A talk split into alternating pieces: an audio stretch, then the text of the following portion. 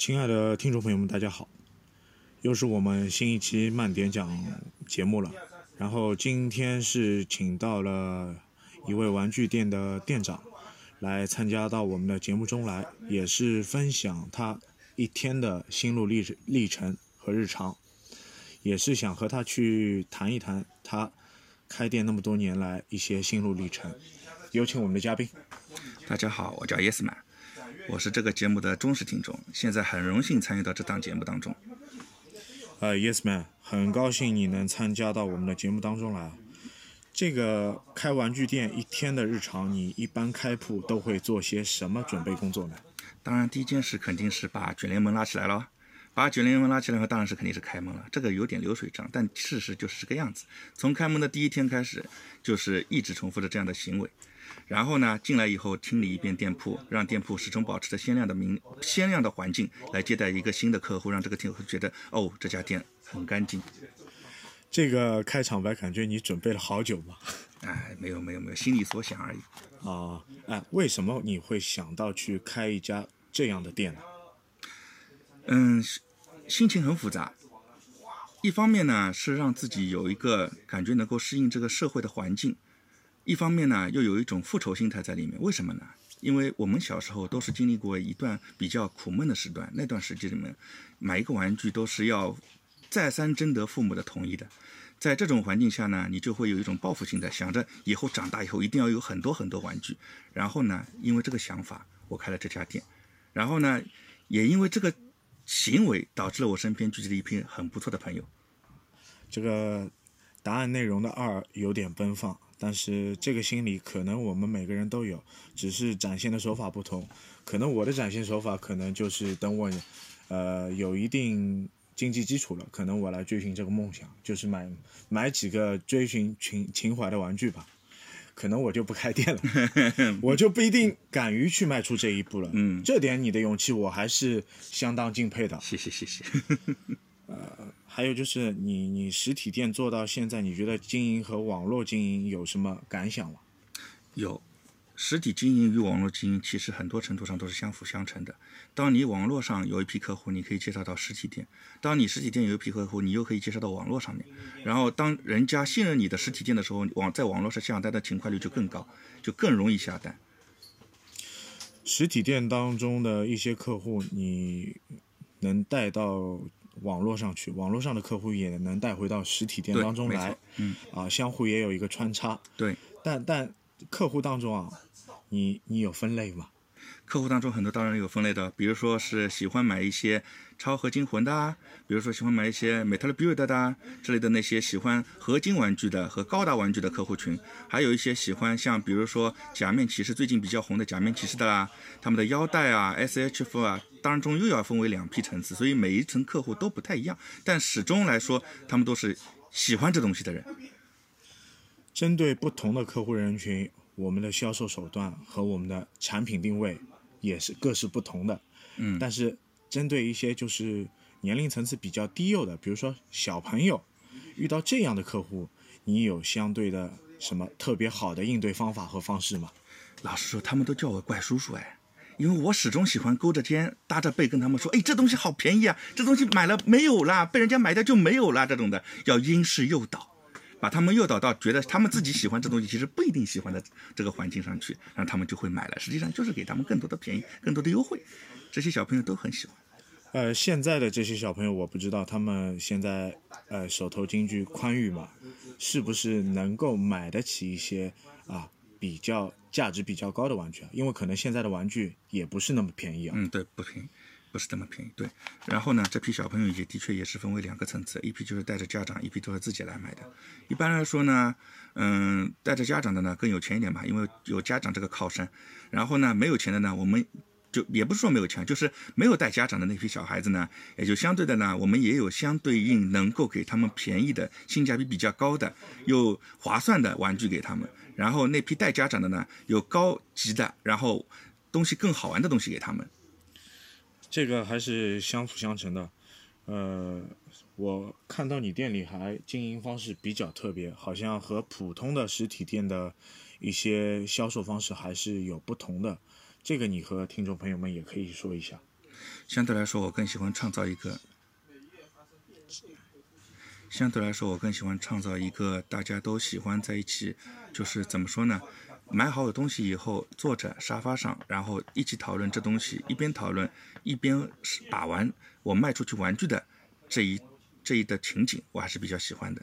然后呢，也喜欢跟大家一起互动，互动了以后呢，就能让大家更好的理解我现在的心态和想法。呃，分享你的。心态和想法，对，也会谈一些就是就是收藏玩具的。然后呢，我自己也会想办法让大家都获得利益的情况下，寄卖一些人家手头上比较吃，就是怎么说呢，手头比较吃紧的话，我会帮他们寄卖一些东西，也会收一些东西，回收一些东西。哦，这个寄卖和回收，我只有在日本的一些店铺当中看到过这些，就是相同的一个经营手段和方式啊。嗯，但是国内的实体店我倒很少听到有这个业务啊。啊，对，相对来说比较少一点，因为一开始的时候的确是少数情况，我们以为是，嗯，比如说是特殊情况下来了一个客户，然后他说他要寄卖这些，他一开始是想出给我们这些东西，但是我们和他的价格谈不拢，那怎么办呢？我们就以寄卖的方式让他获得更大的优惠，更大的利益。啊，还有就是我前段时间看了一一个视频，说后浪的。当中谈到很多的内容就是梦想，那么你对于梦想有什么感言吗？很多情况下，梦想有时候也是露骨的。当你的梦想碰触到了一个你觉得很艰苦、很艰难的环境下的时候，梦想有时候也会慢慢的、慢慢的变得不再是以前那样的梦想。但始终一点就是，如果不保持本心、不保持初心的话，这个梦想。将会破碎，那破碎了以后，那就不是梦想了。所以一定要保持本心，始终到底。那也就是说，你要去坚持梦想当中的一些小概念、小目标，嗯，对，才能不忘初心。对。开店过程当中有没有什么比较特别的事情啊？啊，有意思的事情或？或者很苦闷的事情，也可以和我们节目分享一下，这个没关系的。对对对，但我因为我本人比较乐观嘛，什么事情都可以第二天就忘诸脑后。我记得比较印象深刻的，其实比较是比较多的是有意思的事，而不是苦闷的事。比如说，当大家一起过生日的时候，就互相抢着送对面一个拼装玩具，越难的玩具越让对面不爽的那种。然后对面不爽的时候，你就最开心了。这个是另类的黑了，哎，另类的黑呀。什么？比如说什么机甲之城之类的东西，你要送出去的话，对面一定想哭。生日的时候嘛，然后然后导致恶性循环，对面也想送你这种很恶心的东西，你不拼好又不对不起他。哎呀，这个事情实在是。锻炼自己是一种过程，需要的。嗯嗯，对对对。在在销售商品也好，实体店经营的方式过程当中也好，可能会遇到很多一些比较特别的客户。嗯，那些客户可能问的问题。或者一些行为举止，让我们感觉他有一些特别。那么在应对这些客户的时候，你有什么相对应的策略吗？有，首先是付出耐心，将他对于你的所有要求和需求先听一遍。如果他是刻意刁难你，那你也没必要去踩他，毕竟实体店这东西。你没有理由去像网上一样去刁难或者怎么样？为什么呢？因为网上的话，他还可以，他还还可以说你到了手里的东西和网上不符，但我们这里就实打实的就在你面前，不可能有这种情况。万一他讲想刁难了，我们店里面有三四个，嗯，膀大。好吧，就是怎么说呢？这个我们还是一个宗旨啊，嗯，呃，包括我们的节目也是这个宗旨，嗯嗯，以德服人，嗯，以德服人，对，以德服人，对对对，以德服人。因为有 有什么事情，我也比较喜欢去呃明面上和大家去谈开。反正就是怎么说呢？如果如如果交易商品，你也可能会帮人家说这个商品你觉得有问题，我们当场验。嗯，对，没错。有问题我吃进，对对，没问题我就和你换，对吧？对对对，大家做一个正常的交流。付出耐心的话，总是会得到好结果的。嗯。还有就是我走过来文庙，我看这个，呃，人气好像大不如前了嘛。现在相对来说，一方面是因为店最近疫病期嘛，一方面是因为现在很多程度上都是在收缩资金的方面，所以相相对于当年的那种环境来说，现在是差很多的。但我始终相信的是文庙是会复苏的，文庙是会复苏的，但但周围的环境可能一些地方已经。动迁动走了，不知道后后面这里有没有受一个影响？并没有动迁的地方位置和我们现在本身文庙本体是没有任何影响的，所以大家可以放心的来，放心的玩。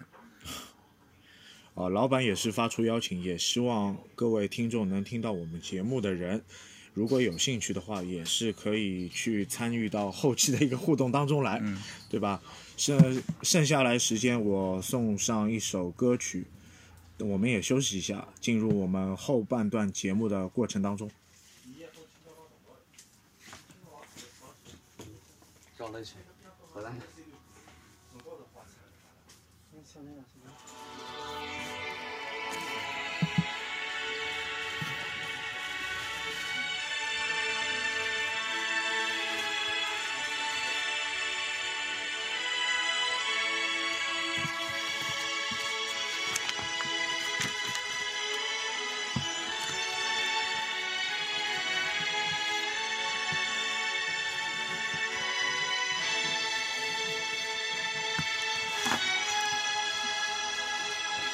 Johnny, ooh.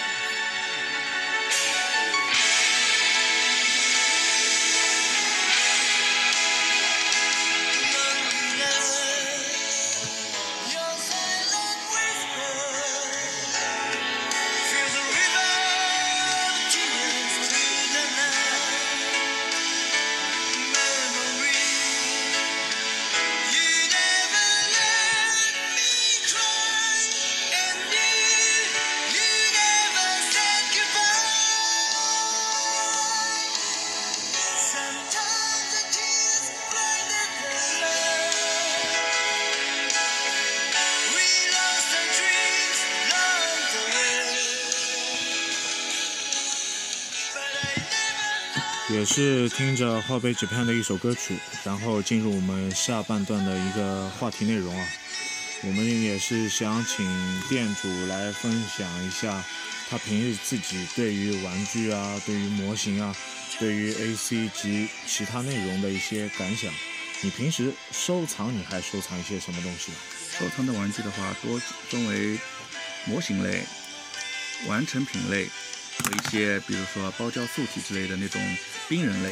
就十二寸的玩具类型，包括 RH 啊、HT 啊，就是这种格调的。对对，没错没错，像钢铁侠之类的嘛。哦然后也顺带顺带的收一点，比如说要自己需要自己穿冰装的那种冰人之类的。穿冰装的以前出过那种夏亚，还有阿姆罗，嗯，对对对，是这对格调的，对吧？对对对对，很多很多。然后现在其实玩的比较多的，果然还是那种小比例的，像类似于 SH 四那类的玩具。嗯，像前一段时间的真骨雕系列，还有牙狼系列都是不错的，可玩性都很强。牙狼这个题材也是我们零五零六年时候的，啊，隔现在也是有时间了，啊，这个题材你还一直很喜欢吗？当然了，那个狼头还是蛮帅的，虽然有点像哈士奇狗头，对不对？全身金色再加狼头，然后必要的时候穿一套铠甲那种还是蛮帅的。它的色泽我一直感觉很震撼，包括它去掉头之外，它那个呃盔甲的颜色，包括形似度啊，还觉得有圣斗士的感觉。嗯，对，黄金圣斗士，没错。呃，其他你在就是收藏方面还有什么特别想给大家分享的内容吗？包括选玩具啊、挑选玩具上，你有什么心得？玩具很多程度都是随自己喜好而玩的，很多程度上，比如说有各种各样喜欢的人，我算收的算比较广的，但很多情况下，很多人都是收，比如说像童年的时候的圣斗士、圣圣斗士的圣衣神话之类的那种童年债。现在圣衣神话这种普遍都是大家都肯定会收那么一两个，我自己也有。这个东西的话，我自己也有什么神狮子啊、狮子之类的，都是喜欢的。狮子的东西我也蛮喜欢的，对不对？然后的话，像嗯美特 build 的高达的东西，也是以前那种童年的时候就很喜欢的，到大了依然会去收的那种东西。呃，超合金魂的系列你有何涉及吗？有超合金魂的话，我当年也收了像魔神凯撒侏儒之类的。然后我有一个伙伴是很喜欢收这个系列的，然后我会偷偷的去把玩他的那些玩具。这这个玩具的氛围，我觉得也很好，包括 AC 级的一些内容啊，我们之前的节目也做过，不知道你对我们的节目有所了解？有，我我不是前面不是说了吗？我是忠实的听众啊。这个节目当中你，你听到现在，你对于我们 ACG 的那种呃交流的方式啊、分享的内容啊，有什么后续的建议吗？以及其实我个人觉得你们已经做得很完美了，也没有什么特别大的建议，因为毕竟我也不是专业的，但我总觉得氛氛围很好，氛围很专业，然后东西也是属于那种实打实的有那么有很多东西在里面的，听了以后会觉得嗯豁然开朗，原来这件这件事情是这样的，哦，原来还有这样的内幕，像这样的，诸如此类的。那是也是很感谢你对我们节目的一个褒奖啊，因为我一直觉得可能我们的节目还是做的深度不够，一直需要去挖掘一些新的东西，包括我们请你来参加我们节目，也是对于这个行业是需要去做一个分享的，对吧？嗯，对，你们过谦了，实际上还是很不错的做的，相互交流，相互交流，相互交流。还还有就是你对于我们现在的年轻人也好，对于一些想呃从事玩具店啊、开玩具店的一些年轻人也好，你有什么特别的寄语吗？有，如果是需要开那么一间玩具店的话，第一是梦想是肯定要有的，有了一个这样的一个梦想，还要有脚踏实地一步步往前走的路谱路嗯、路线，还有更多的像比如说资金啊、进货源啊、销售渠道啊，这都是在这种基础上慢慢建立起来的。只有不停的吃，嗯、只有不停的碰触到了墙壁，吃到了苦头，慢慢慢慢的在梦想没有磨损的情况下，你才能开得更好。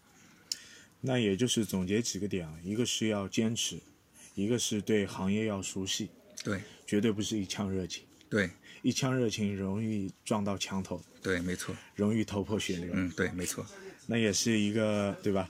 上了年纪的老粉丝对于一个年轻粉丝的寄语，对对，这个内容也是很一直合乎我们的主题嘛，对吧？嗯，我们的听众大部分也就是属于八零后、九零后，这个寄语我觉得也是相当不错的啊。嗯，也是希望有梦想的人还是要坚持我们的梦想。嗯，那么我们今天的节目就到这里吧。啊，我和观众朋友们说一声再见。再见再见，大家再见。